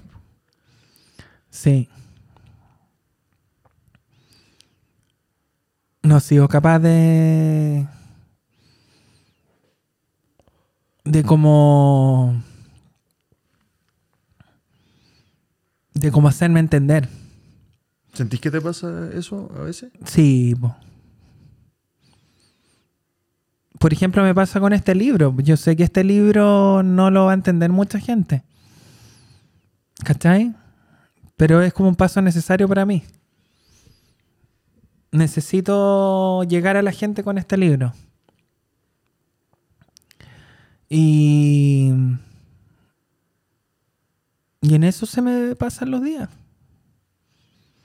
No estoy dispuesto como a hacer otra cosa. Por el momento. Por el momento.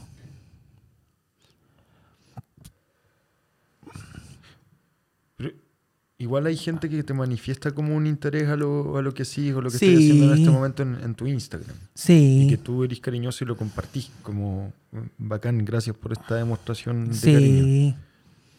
Hay gente que entiende lo que estoy indagando y, y me lo hace saber. Eso es súper bueno. Por ejemplo, subí la otra vez a mi YouTube un- recitando un poema, El Underground Rey del Sol, y que tenga 20.000 visitas para mí es un triunfo. 20.000 visitas. Sí. El video de poesía, frente a los otros de Michael Jackson que tienen como muchas más visitas. Pero tener 20.000 con el poemita, con el poema, para mí es, es algo. Y los comentarios son buenos. ¿Qué Es te- como ¿Qué te dicen? que estoy haciendo una religión. Me dicen amén. La gente entiende lo que va ahí con el poema. Sí, la gente, sí, en general. Mucha no. Pero igual llega, aunque no lo entiendan, llega. Eso es.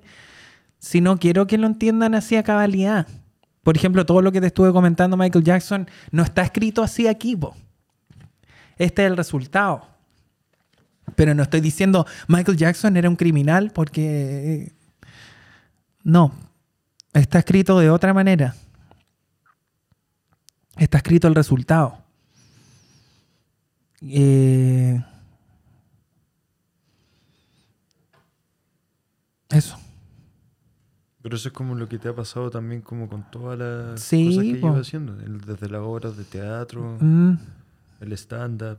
Tiene un porqué. sí. Si bien así lo que quería en su momento, o las obras podían parecer muy raras y muy extrañas, tenían una base, un porqué. Sí, ¿De qué te po. estabas riendo al momento de hacer stand-up? ¿De qué te estabas burlando? ¿Cómo podías ir enganchando con la gente? ¿Por qué cantaba ahí una canción? ¿Por qué te burlabas de Michael Jackson en cierto momento para que la canción llegara? Mm, Que es lo que una vez conversamos cuando participaste en Talento Chileno. Llegar con el cuello ortopédico. sí. Andy Kaufman. Andy Kaufman. Y fue un filtro para mí para llegar a ese lugar que yo no quería llegar, ir lesionado y todo lo que yo hiciera con un cuello ortopédico iba a verse distinto. Una persona lesionada que llega a un lugar donde tiene que ser aceptada y llega lesionado del cuello y le cuesta moverse. Todas esas cosas para mí son patéticas. Y por eso hacían un, un mono que funcionaba. porque yo no quería estar ahí en verdad. Entonces eran, eran mi. Era como mis salvavidas. Uno se pone accesorios para. para ponerse salvavidas frente a las situaciones. Todos estaban emocionados de estar ahí y yo no me siento emocionado. Siempre me pasa que estoy en un lugar y todos están eh, emocionados de la vida por hacer las cosas. Y yo nunca he sentido esa emoción. Soy súper eh, en ese sentido amar- amargado. No tengo esa energía de la que me estabas hablando tú también, que es como de hola, ¿cómo están? Y la weá, y hola, ¿y cómo se sienten? Les voy a contar unos chistes, esto es así. O, o lo que me pasa en las reuniones en general, que la gente quiere gozar la vida, quiere pasarla bien, y yo no soy así. Yo no siento es, eh, o sea, he, sentido ese entusiasmo, pero se manifiesta de otra manera. Y de manera más íntima. No de manera así como global. Y lo que hacía en el metro cuando se generaba toda esta conmoción con las personas del metro, que hay videos también en donde ahí la gente está gozando. Hay un video que salgo con puras chicas que venían de un lugar y, y se ponen todas a bailar. Yo seguía, me, me unía a esa energía, pero desde mi vereda. No era como, hola, chicas. No era como desde lo mío. Ya, ahora ya me aburrí esta canción. Vamos con otra. Eh, siempre he ido en la mía. No me llegan mucho los discursos políticos tam- tampoco. No, no me llega lo que habla la gente. Todo lo que sea algo que se transmite y que la gente cree, a mí me carga. Me carga lo que se habla. Si hay una tendencia, para mí la tendencia es una mierda. ¿Te cargan los lugares comunes? Sí. Odio los lugares comunes. Aunque te hagan sentido algunos, como, como que te repelen, o, o es porque veis algo detrás de ese comentario como sí, ahora estamos todos, todas, vamos. Y eso te... Claro, y me repele porque yo siento que tengo algo mejor que ofrecer. ¿Ya? Por ejemplo, siento que mis visiones San Michael son algo mejor que ofrecer que cualquier verdad política. Si la gente entiende el trasfondo. Ah. No, dale, iba a decir No, algo tú. no. Sí, y te interrumpió muchas o veces. tal ya. vez se me fue. no- Lo, lo siento, estoy ap- aprendiendo a, a conversar. No, Pero algo iba a decir tú. no me acuerdo. Que, mm, que tú podías ofrecer algo mucho mejor de lo que se Mm. ofrece a nivel Sí, de voz política. sí, Y eso está ahí. en el libro. ¿Por qué? Pregunto así, en serio, para saber.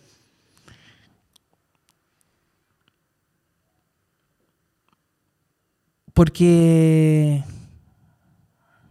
Porque somos duales, po. Y porque. La gente no se alimenta bien. Respecto al alma. Y porque todos tienen muchas ganas de lograr cosas, pero están corriendo una carrera vacía. Porque yo siento el abismo de las cosas. Siento. Siento que la vida es un abismo. Siento que. que no sabemos nada. Y siempre he estado en esa búsqueda de mi vida. Y los momentos más gratos que tengo han sido, con, han sido con mujeres con las que yo me he conectado. Y esa unión con mujeres ha resultado en muy buenos ratos de, conversación, de humor y de entender las cosas como son, o sea, vacías. Y, y en mi obra Visiones de San Michael hablo mucho del vacío, de, del abismo de las cosas, de cómo entre dos seres humanos hay un abismo de diferencias y que esas diferencias son buenas, que es parte de que no, que no podamos calar en el otro, es parte de nuestra naturaleza. Esa esperanza como de, de amor es tan banal. Eso como de amarse, como se entiende el amarse, eh, es un acuerdo. No nace del alma de decir somos diferentes. Y, y eso me apesta. Me apesta que no se entienda. Me apesta que estemos en el año 2021 y no se entienda eso. De que la diferencia es la que nos hace relacionarnos. Y de que nunca vamos a poder entender al otro de verdad. Entonces te entregáis al otro por el sonido, por la música, por, por el instinto. No sé por qué me gusta esto, pero me gusta. No porque me diga que esto, que esto es bueno, que esto es malo. No, me gusta porque me gusta. Eso es lo que logran los grandes artistas. Imponer una visión transgresora. Ser un iconoclasta, un rompesquemas. Y todos los grandes tienen eso. Y aún así no se entiende, no se sigue entendiendo el mensaje. Nunca lo van a entender. Eso es lo bonito igual. Pero yo quiero ser aceptado como poeta. Porque eso es lo que me parece imposible. Entonces, eso me entusiasma. Lo imposible.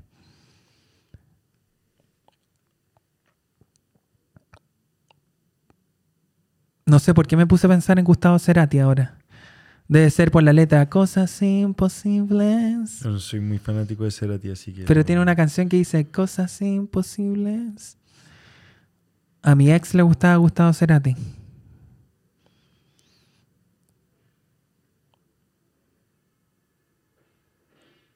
Qué pena. Espérate, y ese libro, si alguien lo lee y alguien le llega, bueno, no, tal como tú decís, nunca van a entender completo lo que dice ni nada, pero si algo le puede evocar, tú decís que estaría como... No quiero poner palabras en tu boca, estoy tratando de entenderlo desde otro lado más simple. Eh, a pesar de que ha sido bastante explicativo, pero em, como que podría servir como ayuda para transitar en este mundo un poco más como sentirse comprendido en que si aborrecen algo, si les molesta algo, si existe esta diferencia, entenderlo como algo más normal que tratar de vivir en esta especie de moral como todos juntos mm. vamos a lograr algo mejor, sino como, hey, yo me siento así, es normal, está bien. Soy raro. Esto es raro. La vida es rara. El destino no es cierto. No voy a ser feliz si logro esto. No necesariamente voy a ser feliz si logro esto que tengo que lograr. No estoy acá con un propósito. No sabía que se podía decir eso. Eso me dijo una vez mi sobrino que le leí unos poemas. Me dijo, uy, que decía unas weas que no sabía que podían existir. Eso es la poesía. Eso es un artista. Es mostrar algo que no era posible. Decir cosas que no eran posibles. Y a alguien se le ocurrió y las dijo, o las mostró, o las bailó. La poesía es como la danza, en ese sentido, la danza verdadera, no unos pasitos de danza, la danza verdadera. Lo que hacía Michael Jackson bailando, yo lo hago con, con, con el verso. Decir cosas imposibles. Decir, por ejemplo, amarilla, siempre me miras, te llevo en mis hombros y pesas como el agua, ensombrecida de oro. Eso es decir algo imposible. Es tratar de escribir milagros. Lo que me interesa es que la gente lo lea y diga, oh, esta weá, qué chucha. ¿Qué es esta weá? como una droga. Quiero ser la droga. Quiero que la poesía sea una droga. Mira la weá imposible que te estoy diciendo. Con todo lo, con, con todos los estímulos que hay, quiero ser yo la droga. No voy a descansar hasta que eso ocurra. Y que mi droga sea pura. No quiero que me la mezclen, no quiero que me la paten. quiero que mi droga sea pura. Y eso logré con el libro. No sé qué va a pasar con el libro. No sé si me lo van a publicar, no sé si yo lo voy a publicar, no sé, no sé. Todavía no sé, no lo tengo claro. Pero por lo menos ya lo tengo listo. Mm. Y quiero dar droga pura.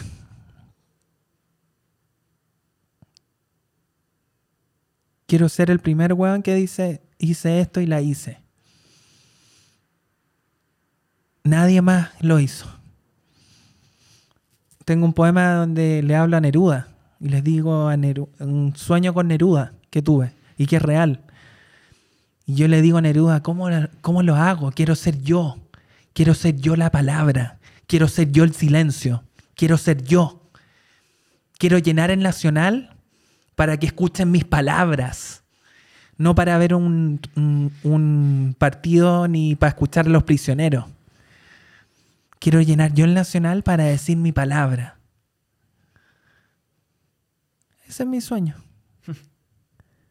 ¿Y seréis feliz si se logra? O sea, ahí puedo morir.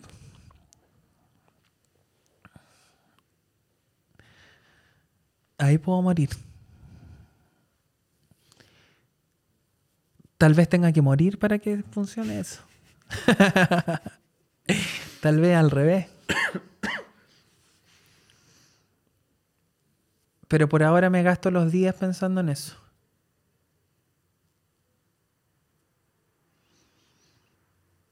Lograr lo imposible.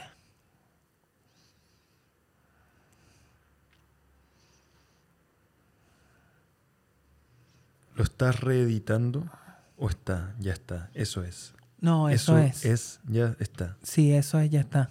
En estos días no así ninguna corrección. No. ni nada. Ya está. Ya Mm. lo tenéis listo. Sí.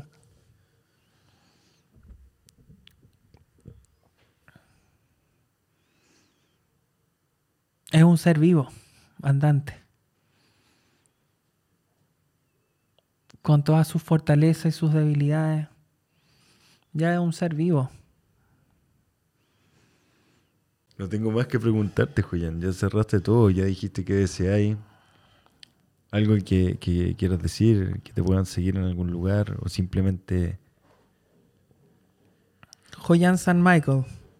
En todos los lugares.